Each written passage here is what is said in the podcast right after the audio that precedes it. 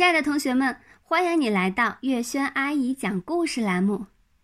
今天呀，我们继续来讲《贪玩老爸》第七集：大马虎和小马虎。秦老师啊，要求同学们每天写一句话。他说，能写好一句话，就能写好一段话；能写好一段话呢，就能写好一篇文章。哎呀，马小跳就像挤牙膏一样，把肚子里的话呀，每天挤一句出来。好多天过去了，马小跳肚子里的话也差不多挤光了。唉，今天再写什么呢？马小跳好不容易挤出一句来：“我今天吃了三顿饭。”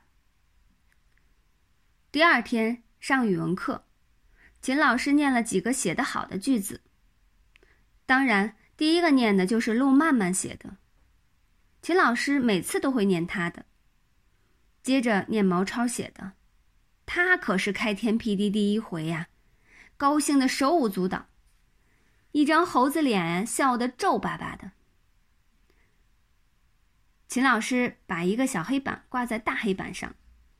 小黑板上有一个句子：“地滑，比赛延期。”呃，大家看看这个句子有没有错？错在哪里？不明不白，这叫什么句子呀？马小跳把手高高举起，可是秦老师偏偏不点他。他点了恨不得钻进地里去的唐飞。马小跳在心里偷着乐。这个不明不白的句子，肯定是这个糊涂虫写的。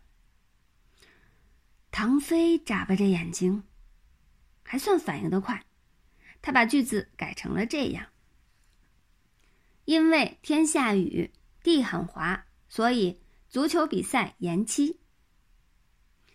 秦老师表扬了唐飞，说他知错就改，把这个本来不完整的句子改得很完整。刚才还无地自容的唐飞又得意起来。这里呢还有一个句子，秦老师又挂出一个小黑板，上面有一个句子：“爸爸的脸又短又长。”哈，难道这个爸爸的脸会热胀冷缩？天热的时候增长，天冷的时候呢就缩短？这个句子是安琪儿写的。安琪儿是个有点特别的女孩子，经常会有一些令人发笑的举动。这会儿啊，全班同学都在笑安琪儿。本来就是嘛。安琪儿站起来说：“我爸爸笑的时候脸是短短的，生气的时候脸就拉长了。”秦老师让安琪儿把他说的话写下来，就是很好的句子啦。秦老师把小黑板翻过来，上面有一个句子：“我今天吃了三顿饭。”哇，这一下子教室里笑翻了天。马小跳跟着笑了一阵，后来才发觉这个句子是他写的。他们在笑什么呢？马小跳虽然也笑了，但他并不知道大家在笑什么。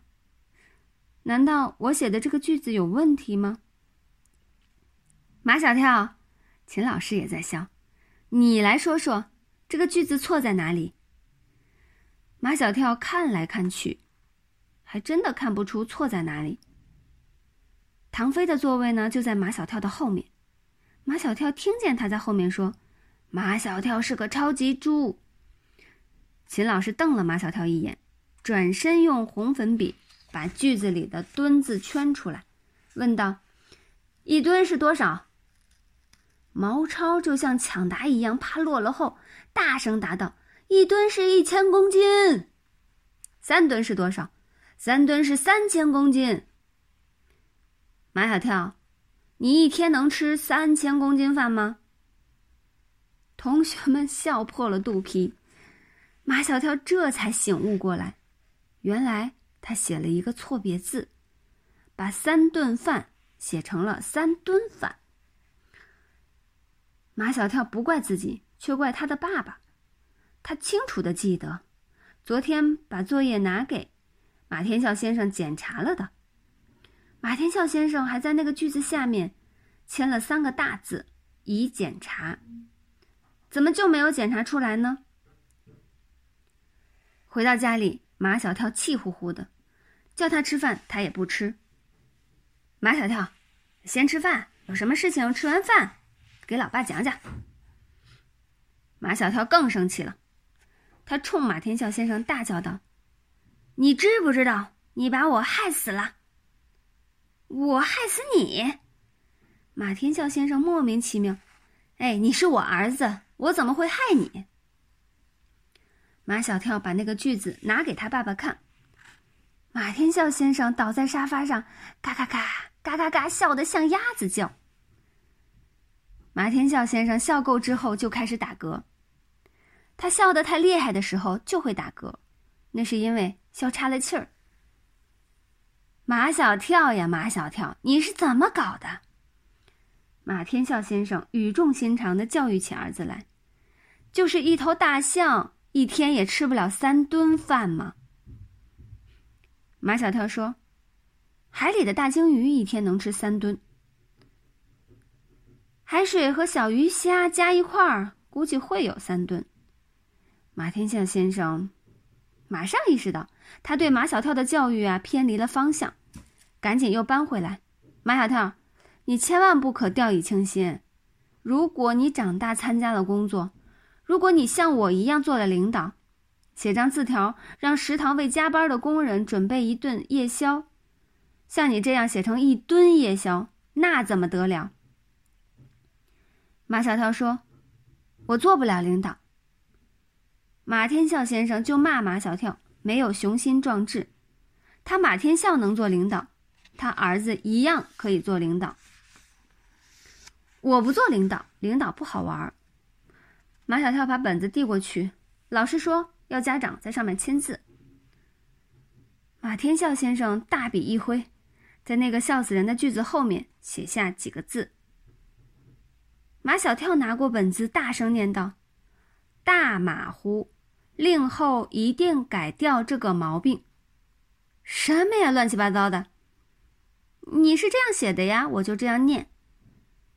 马天笑先生说：“我写的是太马虎，今后一定改掉这个毛病。”那你自己看吧。